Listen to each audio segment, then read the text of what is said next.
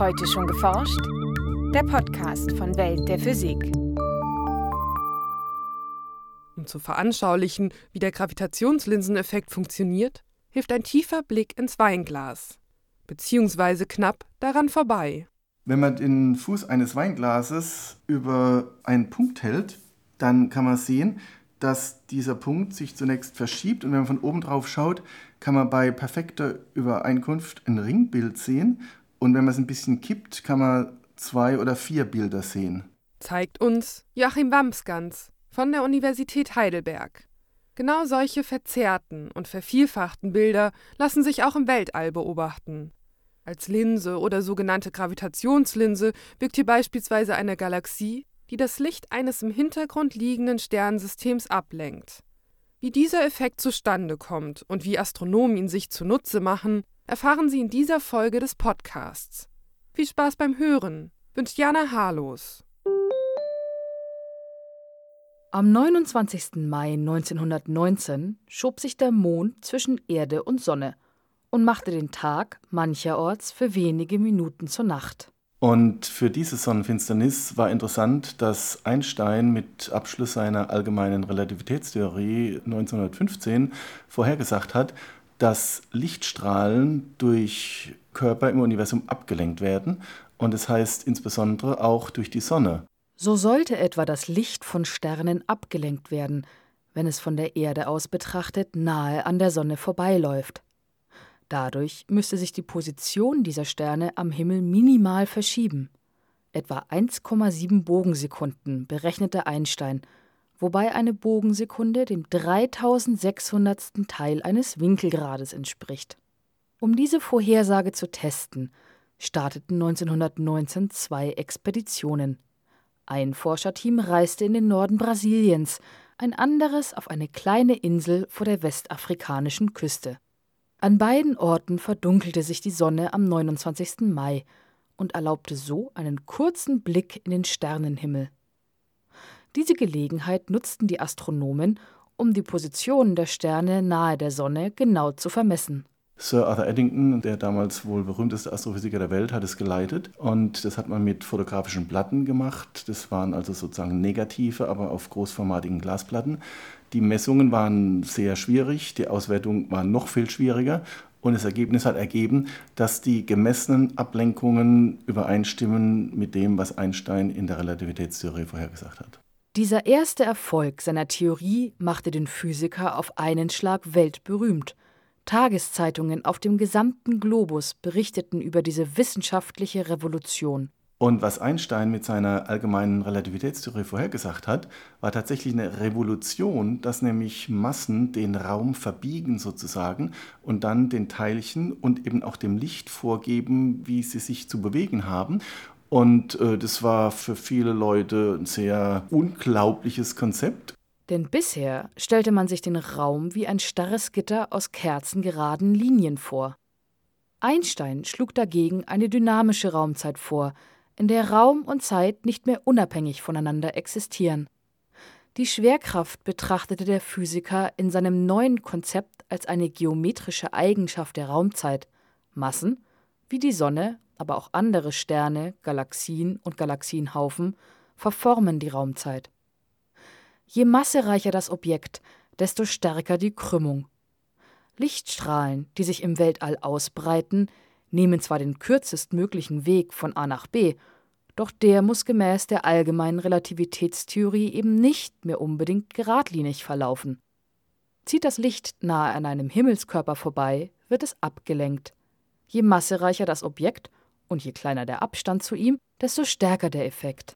In dem Sinne kann ein Stern oder eine Galaxie oder auch ein ganzer Galaxienhaufen wie eine fokussierende Linse wirken. Und deshalb spricht man auch von Linseneffekt, von Schwerkraftlinseneffekt. Diese Linsen haben nicht exakt die gleichen Eigenschaften wie eine konvexe oder eine konkave optische Linse, aber ein paar ähnliche Eigenschaften. Insbesondere kann man damit Hintergrundobjekte heller sehen, größer sehen, sie verändern ihre Form, sie verändern ihre Position. Nach dem Erfolg von 1919 verfeinerten Astronomen zwar die Messungen der gravitativen Lichtablenkung durch die Sonne, doch bei anderen Himmelskörpern ließ sich der Effekt zunächst nicht nachweisen.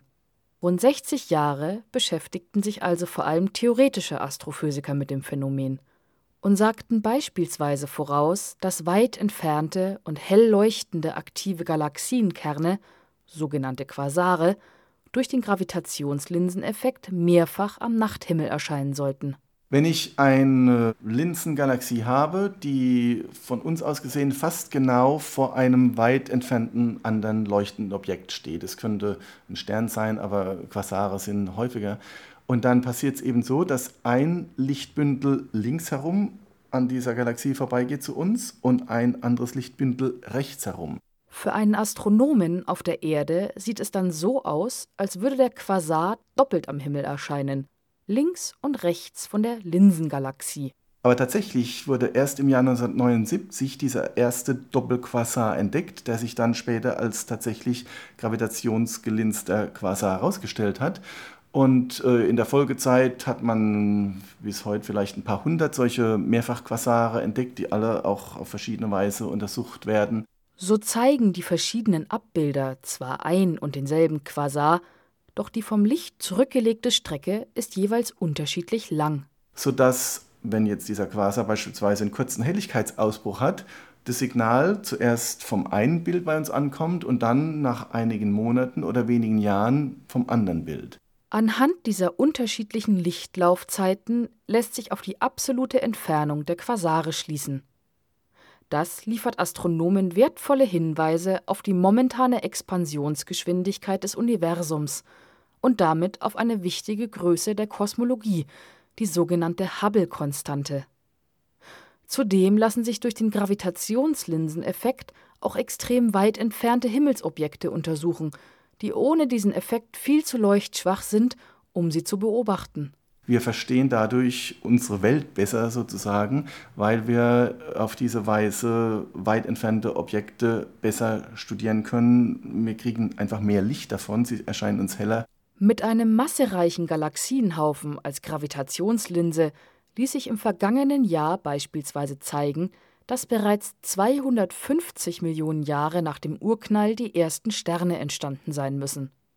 Ohne den Gravitationslinseneffekt wäre dieser Einblick ins frühe Universum nicht möglich gewesen. Durch den Gravitationslinseneffekt sehen Astronomen gewisse Objekte aber nicht nur mehrfach, verstärkt oder verschoben am Himmel, Galaxienhaufen können die Form von dahinterliegenden Galaxien auf vielfältige Weise verzerren. Wir kriegen bananenförmige Bilder, die werden manchmal Luminous Arcs genannt, leuchtende Bögen. Und äh, manchmal passiert sogar, dass eine Galaxie perfekt hinter einer anderen Galaxie steht und dann erhalten wir ein ringförmiges Bild, was entsprechend auch Einstein-Ring genannt wird. Und da müssen wir nur den Radius dieses Bildes bestimmen und dann können wir die Masse der als Linse wirkenden Galaxie messen. Das ist ein ganz großartiges Werkzeug, weil Massenbestimmungen in der Astronomie sehr schwierig sind. Sowohl für Galaxien als auch für Galaxienhaufen ergeben solche Messungen, dass darin viel mehr Materie vorhanden sein muss, als im sichtbaren Licht zu sehen ist. Das bestätigt die Ergebnisse von anderen Beobachtungen. Und diese nicht sichtbare Materie, die wurde von Fritz Zwicky schon in den 1930er Jahren Missing Matter genannt und heute sagen wir Dark Matter oder dunkle Materie dazu. Auch unsere Milchstraße ist vermutlich in einem dunklen Halo eingebettet, einen ausgedehnten, kugelförmigen Bereich aus größtenteils unsichtbarer Materie. Neben einer bisher unbekannten Materieart kämen dafür prinzipiell auch gewöhnliche astronomische Objekte in Frage, die wenig oder gar kein Licht abgeben, schwarze Löcher etwa oder erloschene Sterne. 1986 schlug der Astrophysiker Bodan Paczynski vor, mit Hilfe des Gravitationslinseneffekts im Halo der Milchstraße nach diesen sogenannten Machos für Massive Compact Halo Objects zu suchen. Wenn man nämlich ganz viele Sterne in unserer Nachbargalaxie der Magellanischen Wolke anschaut, der großen oder kleinen Magellanischen Wolke, dann schauen wir von uns aus gesehen durch diesen Halo der Milchstraße durch und dann müssen diese Objekte, wenn sie denn existieren, sich bewegen. Und dann müsste eben ein solcher Macho ab und zu von einem Hintergrundstern in der großen Magellanischen Wolke vorbeilaufen und diesen in ganz charakteristischer Weise heller werden lassen. Und dies wurde versucht nachzuweisen und es wurde nicht gefunden und so konnte man daraus schließen, dass dieser Halo der Milchstraße nicht aus solchen kompakten astrophysikalischen Objekten bestehen kann. Der bei diesem Projekt ausgenutzte Mikrogravitationslinseneffekt lässt sich inzwischen nicht nur bei einzelnen Sternen, sondern auch bei noch kleineren Himmelskörpern nachweisen. Und ich selbst mit meiner Arbeitsgruppe bin beteiligt an einem Projekt, wo wir Planeten suchen mit dem Gravitationslinseneffekt. Das heißt, selbst einzelne Planeten wirken als Gravitationslinsen. Und in diesem Fall können wir jetzt nicht die Hintergrundbilder, zwei oder drei oder vier Bilder sehen, sondern wir können den Helligkeitsverlauf des Hintergrundsterns messen. Bewegt sich ein Planetensystem von der Erde aus gesehen vor einem Stern im Hintergrund vorbei, verstärkt sich die von ihm ausgehende Strahlung auf charakteristische Weise. Zum einen wirkt die Sonne in dem Planetensystem als Gravitationslinse, aber auch die Planeten in dem System beeinflussen das Licht des Hintergrundsterns. Und auf diese Weise haben wir ungefähr 50 oder 60 planetare Mikrolinsenereignisse gemessen. Und das Schöne an dieser Methode ist, dass sie uns hilft, die Häufigkeit von Planeten um andere Sterne zu messen und mein damaliger Postdoc war Erstautor einer Veröffentlichung in Nature, wo wir mit dieser Methode festgestellt haben, im Schnitt hat jeder Stern in der Milchstraße mindestens einen Planeten. Solche statistischen Aussagen sind dank der enormen Anzahl von beobachteten Hintergrundsternen möglich. Mehr als 100 Millionen werden kontinuierlich von Astronomen vermessen. Im Gegensatz zu anderen Methoden, mit denen sich extrasolare Planeten aufspüren lassen, ein großer Vorteil. Ein weiterer mit Hilfe des Mikrogravitationslinseneffekts lassen sich auch Planeten mit einer vergleichsweise kleinen Masse, fast so wie die Erde, entdecken.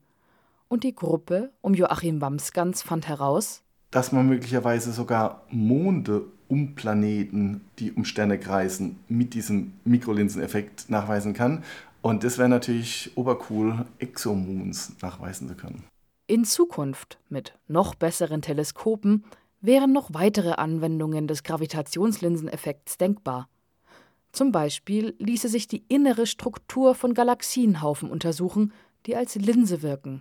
Der erste Effekt von einem Galaxienhaufen ist, dass er diese Hintergrundgalaxien wie solche Bögen, wie Bananen sozusagen verformt. Aber ein Galaxienhaufen besteht auch aus einzelnen Galaxien, eingebettet in so eine dunkle Materie-Halo. Und je genauer wir schauen können, je genauer wir vermessen können, desto präziser können wir das Gravitationsfeld ausmessen und damit vielleicht tatsächlich auch über die Verteilung der dunklen Materie mehr lernen. Doch auch mit den Teleskopen von heute lassen sich bereits spannende neue Projekte umsetzen, beispielsweise mit Daten von Gaia. Seit 2014 erfasst das Weltraumteleskop die Positionen und Bewegungen von über einer Milliarde Sternen in der Milchstraße. Joachim Wamsgans und seine Kollegen haben nun solche Sterne herausgesucht, die sich vergleichsweise schnell durch die Galaxis bewegen und sich angeschaut, an welchen Himmelsobjekten am Nachthimmel diese Sterne in den kommenden Jahren vorbeiziehen werden. Und dann kommt ein weiterer Aspekt des Gravitationslinseneffekts zum Tragen, der wird astrometrischer Gravitationslinseneffekt genannt. Wenn nämlich ein Hintergrundstern im Weg eines Vordergrundsterns liegt, dann wird dieser Hintergrundstern ein kleines bisschen verstärkt, aber seine Position ändert sich auch, wenn der Vordergrundstern vorbeiläuft. Er macht so eine Art Ellipsenkurve. Und wenn wir den Radius dieser Ellipse messen, damit können wir dann die Masse des Vordergrundsterns bestimmen. Und in der Astronomie ist Massenbestimmung eines Einzelsterns nicht möglich. Für Astronomen wäre es daher ein riesiger Fortschritt, wenn sich die Masse eines Sterns mit Hilfe dieses Tricks unabhängig von anderen Himmelsobjekten in seinem Umfeld messen ließe. Der Gravitationslinseneffekt ist also zu einem wichtigen Werkzeug für die Astronomie, Astrophysik und Kosmologie geworden, von der galaktischen Nachbarschaft bis ins frühe Universum. Ein Beitrag von Maike Pollmann und Franziska Konitzer. Welt der Physik wird herausgegeben vom Bundesministerium für Bildung und Forschung und von der Deutschen Physikalischen Gesellschaft.